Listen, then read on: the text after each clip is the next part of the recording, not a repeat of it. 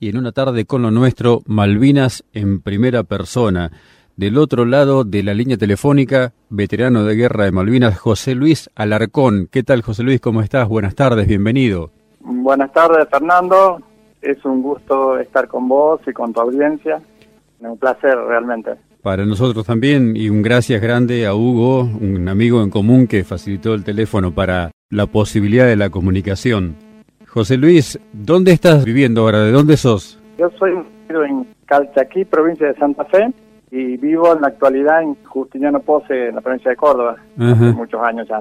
Ahí en Santa Fe eh, viviste tu infancia, tu adolescencia, ¿cómo fue tu historia?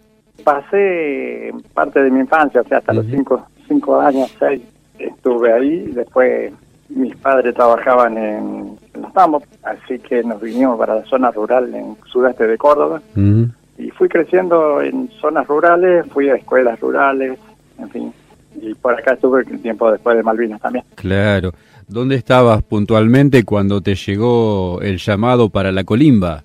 Estaba en, viviendo en la zona rural de Ordóñez, unos 30 kilómetros de acá cerca nomás. Trabajaban en el tambo en ese tiempo también. Me llamaron al, para el servicio militar, fui a, hacer revisación en Holber, en Río Cuarto y después de, ahí también me incorporaron en febrero del 1982. ¿Te incorporaron en qué regimiento? El regimiento de infantería 25 de Colonia Sarmiento en Chubut. Un poco lejos de Córdoba. Sí, bastante, bastante. Fuimos en tren hasta Córdoba y de ahí en, avión a Comodoro Rivadavia. ¿Primera vez que volabas? Sí, sí, era la primera vez. Toda una experiencia, encima de ser la primera vez que volabas para ir a cumplir con la colimba, ¿no? Sí, sí, realmente se fueron presentando, a partir de ahí se presentaron muchísimas situaciones que nunca, por supuesto, nunca había vivido, ¿no? Claro.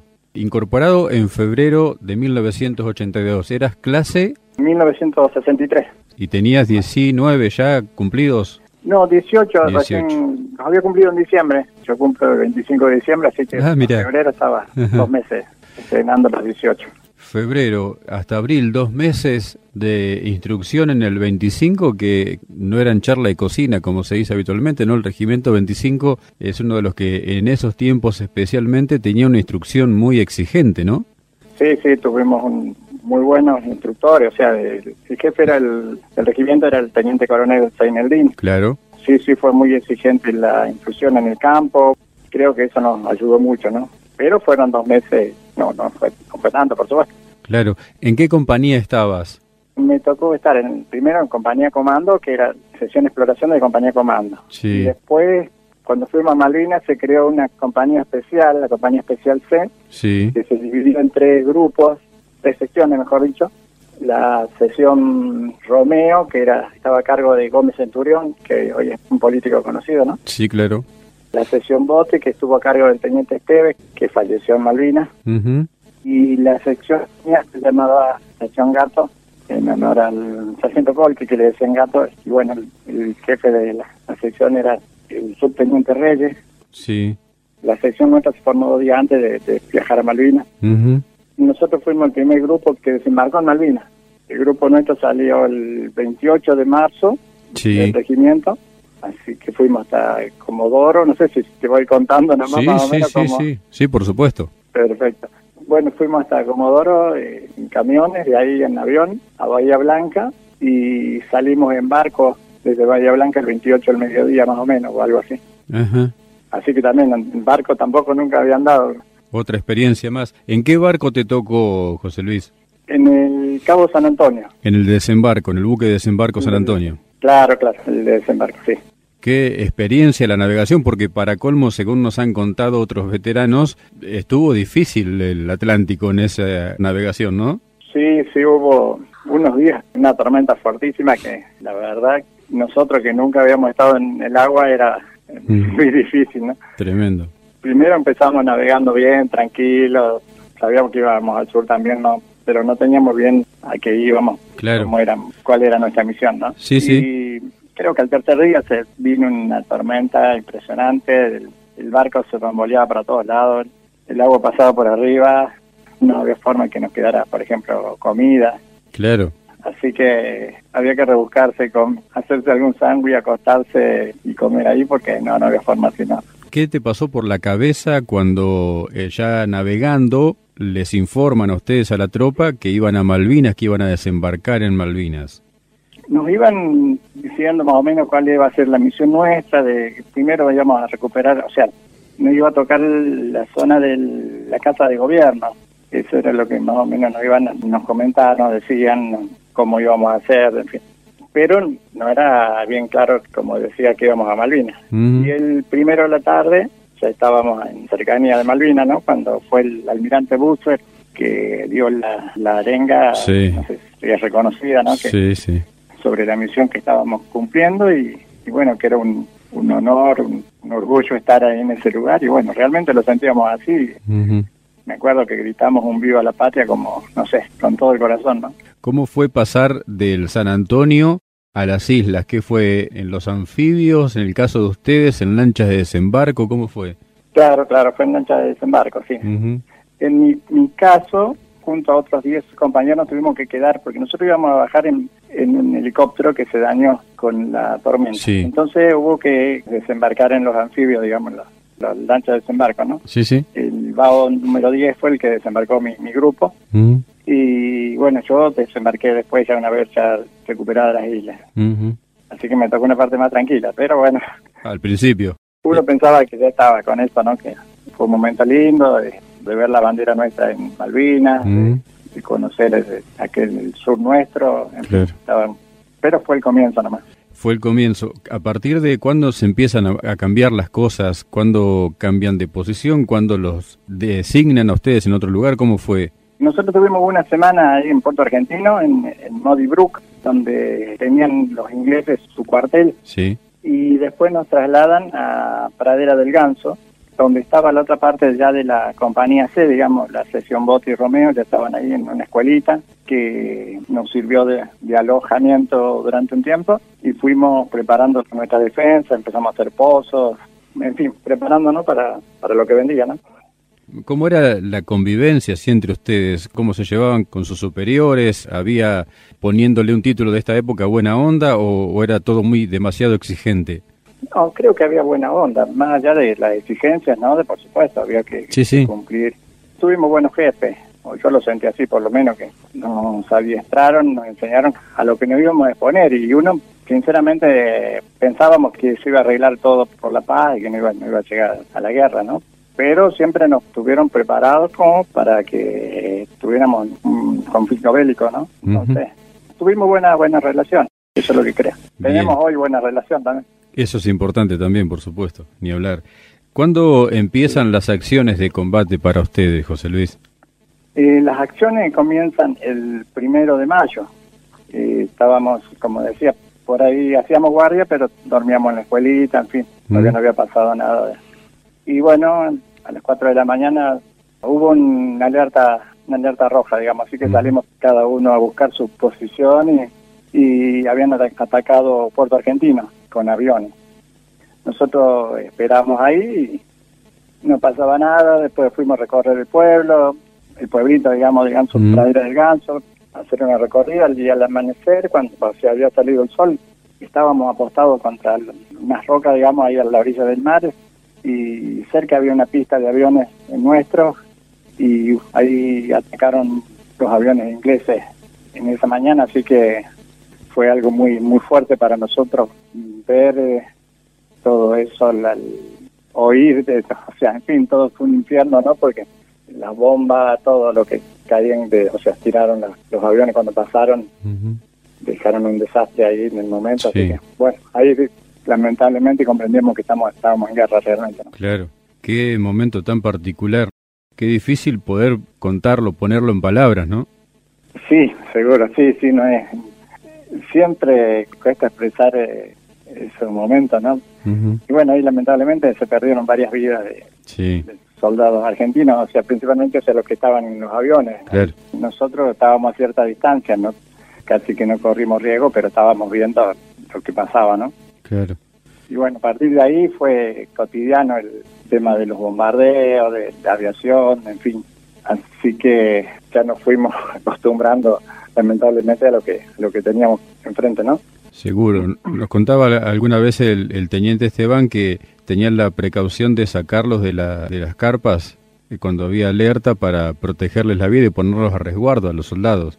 Claro, claro, sí, sí. Bueno, el teniente Esteban yo no, no, lo nombré, pero era el jefe de la, de la compañía, ¿no? Claro. Y me estaba a cargo también, muy buen jefe. Sí.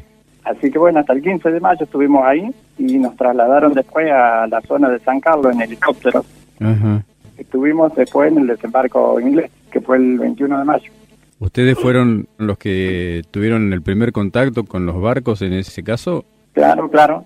Justamente nos dividimos, había, se había formado un equipo de combate que se llamó Equipo de Combate Güemes, con gente del Regimiento 12 y de la, sección Gato del 25, ¿no?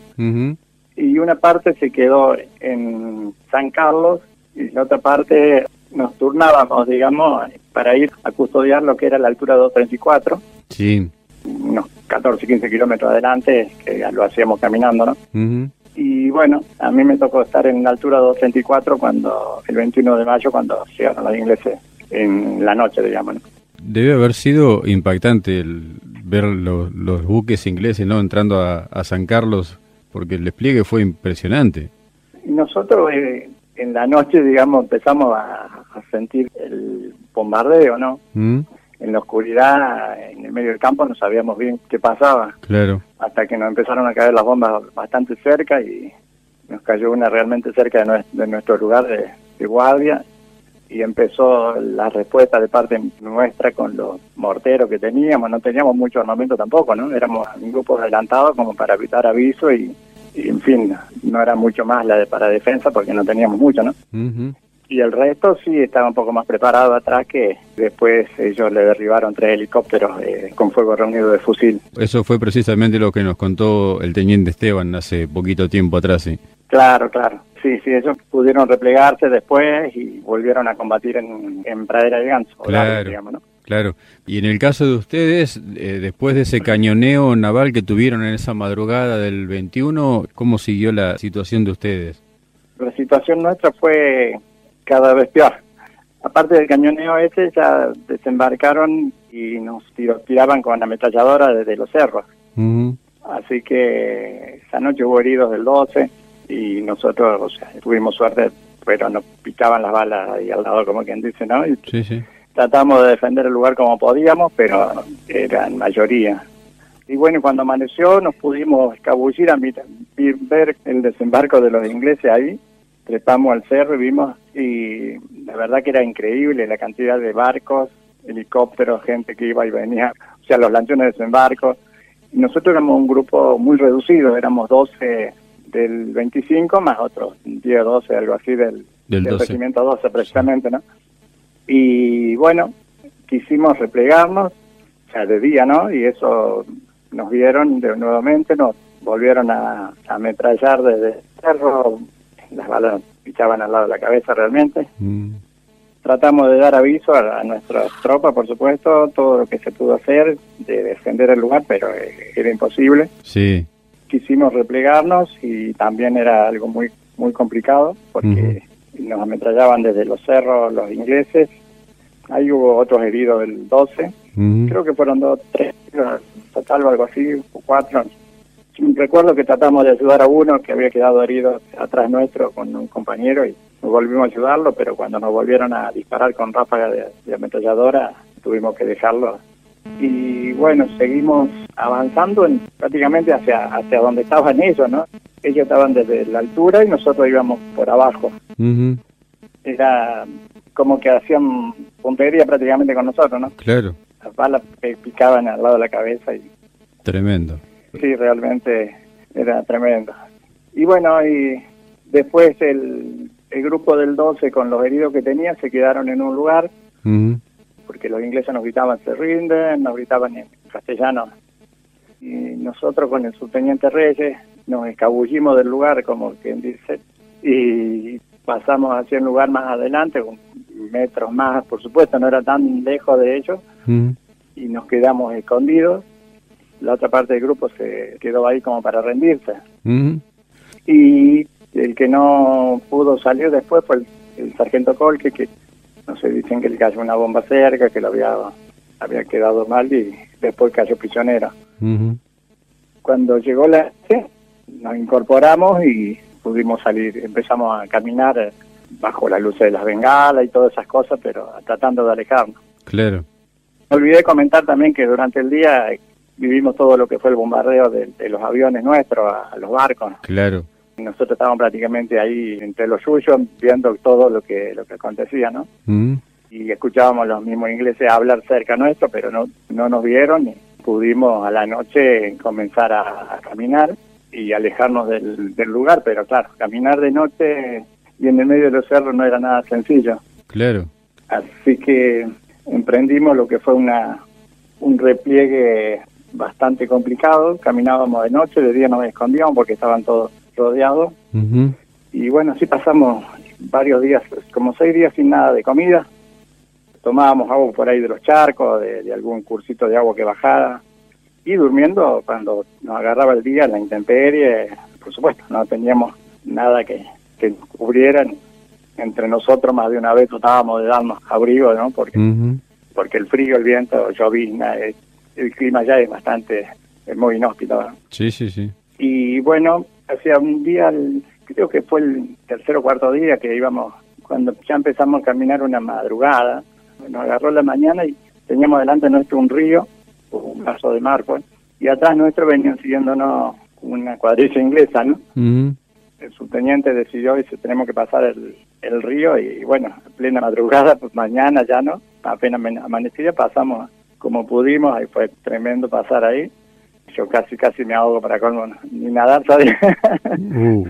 Y cuando logramos pasar, nos escondimos en un cerro, ahí cercano que estaba al, río ese o al brazo de mar. Sí. Y los ingleses que nos venían siguiendo, se ve que se enfrentaron entre ellos mismos con un grupo que venía, o nos estaban esperando, algo así. Y se enfrentaron entre ellos y bueno, tuvieron un, un tiroteo y sé que hubo heridos, por lo menos de... Algunos decían que hubo muchos muertos, yo la verdad que me han comentado que se salvaron, pero tuvieron un enfrentamiento entre ellos, sí. ¿Entre ellos? Sí, sí. Qué bárbaro. Los mismos ingleses, sí. Qué bárbaro. Y nosotros éramos testigos de, como si lo hubiéramos burlado, ¿no? A ellos, pero claro. en realidad, bueno, fue la supervivencia nuestra, nomás lo que nos llevó a pasar el río y escondernos. Después nos quedamos secando, ¿no? El resto del día al escaso sol que había, ¿no? Después de esa situación volvimos a seguir caminando, ya empezó a afectarnos el problema en los pies, el congelamiento. Claro. O sea, el frío empezó a hacer problemas en varios de mis compañeros. El cabo Godoy ya no podía caminar más, tuvo problema también Daniel Cepeda. En fin, llegamos a un lugar donde pudimos hacer un refugio. Nosotros estábamos entre los dos cerros donde había un cursito de agua que bajaba, así que ahí teníamos agua.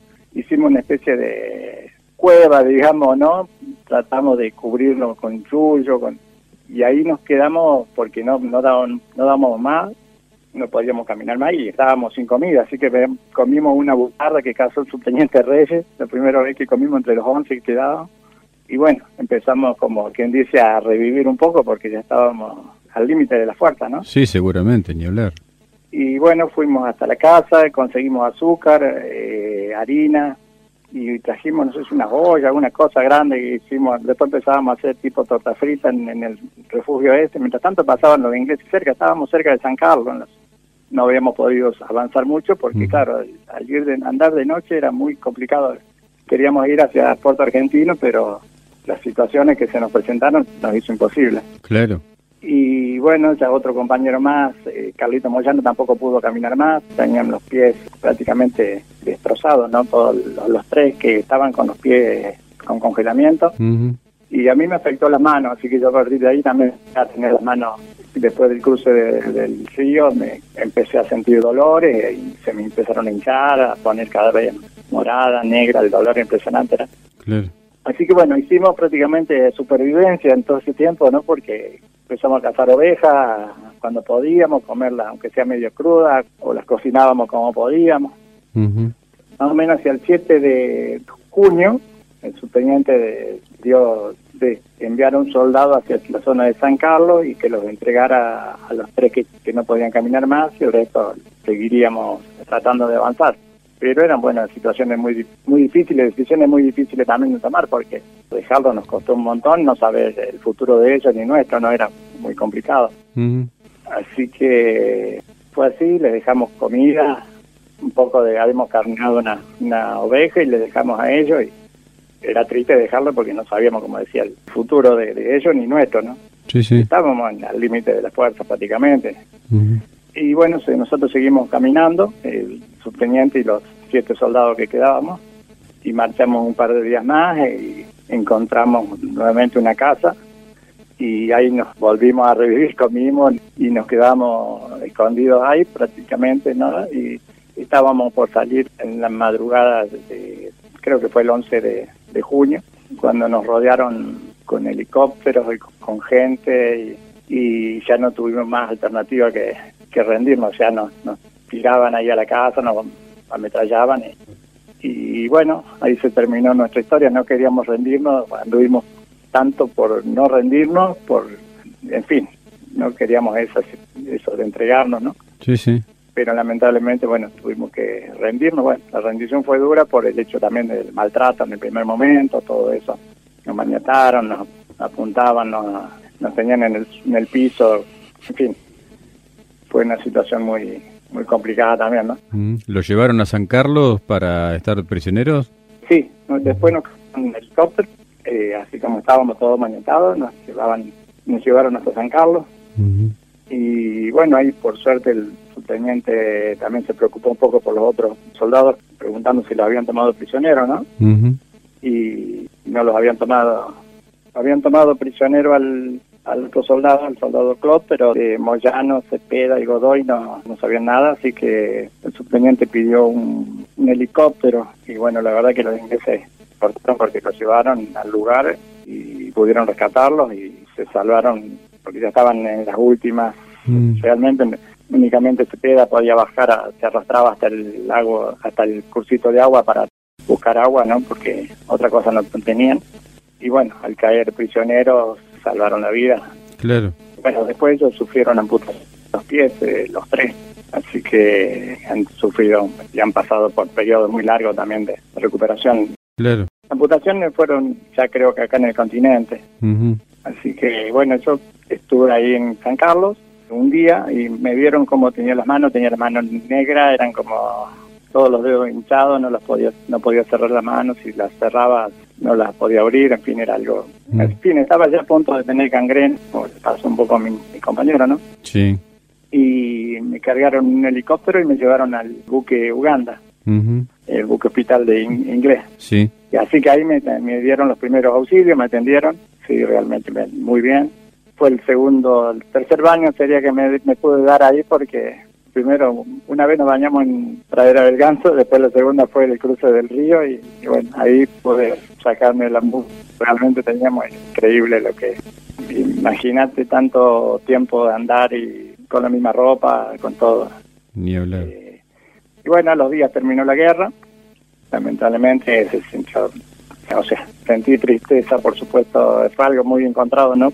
Uno dice la tristeza de perder, de sentirse derrotado, y por ahí sentí al decir, bueno, eh, ya no va a haber más muertos, ya, mm. en fin, eran como sentimientos encontrados, ¿no? Claro, seguro.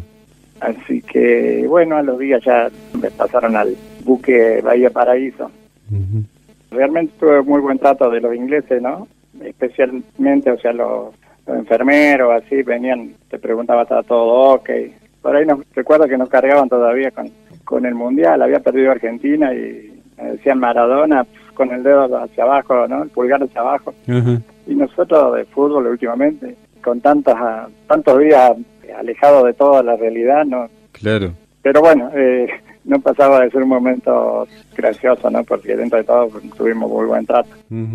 Y bueno, después sí me pasaron al buque argentino, el Bahía Paraíso. Sí. Ya navegamos hacia el continente y creo que hacia el 20 de junio llegué al continente y de ahí me trasladaron en avión a Campo de Mayo, Buenos Aires. Ah, te llevaron para Buenos al Aires. Hospital. Al hospital, claro. Sí, sí, sí, ahí estuve. Y el hospital militar ahí de Campo de Mayo está increíble la cantidad de, heridos que había, Estaba todo completamente lleno, ¿no? Sí. Bueno, ahí estuve un tiempo y después me trasladaron al hospital central, donde me fui recuperando de a poco. La verdad que me querían amputar los dedos y pude zafar de me saqué todas las cáscaras que tenía en mis manos, eh, no sé, como una desesperación. Me habían quedado los dedos en carne viva, pero pude salvar mis manos y bueno, de a poco me fui recuperando. ¿Cuánto tiempo te llevó la recuperación, José Luis? Y fueron unos cuantos meses, así, de mm. a poquito fui, fui recuperándome. Ahí me encontré con los compañeros míos, o sea, estaba en una cama en el, Hospital Central y veo por televisión que estaba el presidente, creo que era Nicolaides, estaba con un soldado y veo que era Carlos Moyano, que era mi compañero, y estaba en el otro piso. Así que cuando lo veo no, no podía creer, me fui a, como yo podía caminar, me, fui a, y me encontré con él. la alegría que teníamos era increíble. bueno, él ya tenía los pies amputados, así que y me acordaba que en Malvinas yo tenía las manos todas lastimadas, pero por ahí le hacía fricción en, sus pies para que tuviera circulación y, bueno, esas cosas, de decir, al fin nos, nos, reencontramos en una situación que ya había pasado todo, pero bueno, para ellos fue muy duro también el recuperarse porque mm. les llevó años, inclusive hoy, aún hoy andan con sus prótesis, y sus cosas que, que son complicadas, ¿no? Para, sí, sí, sí, claro. en fin, lo han, tomado los tres con mucha con mucha fuerza, con mucho valor y uno los ve y son hombres felices, como quien dice, ¿no? Claro. José Luis, y bueno, definitivamente después de, tu internación allí en el hospital, eh, tuviste que volver al regimiento, te fuiste para Córdoba, ¿cómo siguió la historia? ¿Hubo algún momento en que le informaron que estaban de baja, la devolución del documento? ¿Cómo fue? Primero me dieron, cuando estuve más recuperado, me dieron un permiso para venir a, Córdoba, a mi casa. Yo en ese tiempo había recibido la visita de mi mamá, ya cuando pude avisar que ellos estaban en el campo, pude avisar al campo y fueron fue mi mamá y una hermana. Sí. Y como tenía mi madrina en Buenos Aires, así que, en Ploma de Zamora, así que los fines de semana por ahí me sacaban a, pasear un poco, a mí y a otros muchachos, ¿no? Los que estaban mejor después me dieron ese tiempito de recuperación, me vine al campo de vuelta y cuando me terminó el periodo ese de, recuperación me fui, volví otra vez al hospital central y ahí me dieron el alta definitiva y me tuve que ir a, me volví a mi regimiento, a Chubut de nuevo. Y llegué allá y justo el, fue el día anterior a, a que dieran la baja, ya el otro día ya estaban por salir, salíamos de baja, saliendo de baja, digamos, y bueno, yo estaba incluido en la baja, así que estuve un día en el regimiento y me reencontré con mis compañeros, en fin, me acuerdo con el subteniente Reyes, y también nos cruzamos, en, baja, o sea, me vio, me abrazó, en fin, estaba muy contento de verme, y bueno, los otros muchachos también, por supuesto. Y bueno, ya después volvimos a salir nuevamente de, para Comodoro al otro día para salir de baja y nos llevaron a Córdoba, donde finalmente nos dieron el vía libre, como quien dice. Claro. Más o menos, ¿qué altura del año era esa?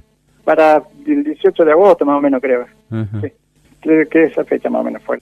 Qué bárbaro. Qué historia, ¿no? Y bueno, ¿cómo fue volver a, insertarte en la vida civil después que seguiste haciendo? Cuando me pude recuperar, eh, o sea, siempre sufrí y sigo teniendo problemas en las manos por el frío, las manos, los pies, hasta las rodillas, algo increíble. Pero seguí trabajando en el tambo, tampoco fue una tarea sencilla porque la madrugada, las heladas, todas esas cosas en los campos siempre sí, ni me recordaban Malvina, ¿no? Así que, no, me reinserté, volví a mi lugar de, trabajo, sí, habló algo de Malvinas, eh, por supuesto, en familia en el momento, pero como que después quedó guardado, ¿no? Y en el tiempo recién empezamos a contar un poco las experiencias, lo que hemos vivido, ¿no? Claro. Ahí donde vos vivís, ¿hay otro, otros combatientes más o sos el único veterano ahí en la zona? Los del 25 generalmente éramos de acá de la zona esta, o de Córdoba o de Chubut, digamos, ¿no? Que sí. Allá del, del sur. Así que sí, sí, pero nos encontramos pasados los años. Claro con lo del, pueblo sí nos conocíamos, pero sí, se fue creando después un lazo más muy, muy importante, ¿no? Porque hoy en día se puede decir que somos hermanos eh, y bueno, hemos pasado una situación muy, muy especial y, creo que eso nos une y con mis compañeros nos, nos, hemos vuelto a reencontrar y nos reencontramos cada rato y bueno, tenemos para hablar 10.000 anécdotas, ¿no? Así que siempre surgen cosas nuevas. Y bueno, después con el tiempo nos has contado cuando hacíamos el contacto con vos, volcándote a una forma especial de contar tus vivencias. ¿Querés contarle a los oyentes, José Luis? A mí siempre me gustó escribir, siempre escribía algunas poesías, así desde adolescente, ¿no? Y bueno, con los años fui acentuando eso, la verdad que me, me ha ayudado mucho, porque me ha ayudado a vivir, como quien dice, ¿no? Porque pude empezar a contar un poco lo de Malvinas. Mm. Así que bueno, escribí un libro que se llama Sesión Gato Rey 25, donde cuento más o menos todo esto que estuve relatando, algunas cosas que por ahí se me han escapado ahora, pero bueno, yo lo hice un poco para mi hijo, ¿no? Para dejarle un recuerdo, o sea, de lo que uno había vivido y, y bueno, después se tuvo forma de libro y realmente lo ha recibido muy bien la gente y, y mis compañeros también, así que bueno, también escribo poesía, escribo libros, tengo varios libros ya editados, así que eh, bueno, eso me ha ayudado mucho y, y, lo que hago actualmente, llevar Malvinas un poco con, con la poesía, con, con lo que hago y en fin, también le canto un poco a lo que es la vida, a la familia. Claro. Reencuentros con los veteranos, sí, eh, ahí en Córdoba y en el regimiento también, José Luis. Sí, sí, sí. Volví en el creo que la primera vez que volví al regimiento. Increíble, la verdad. He tenido también la suerte de poder presentar mis libros ahí en Sarmiento, en, el, en el cine. Volver al regimiento eh, para nosotros es algo muy emocionante. La verdad que se honra a todos a nuestros caídos.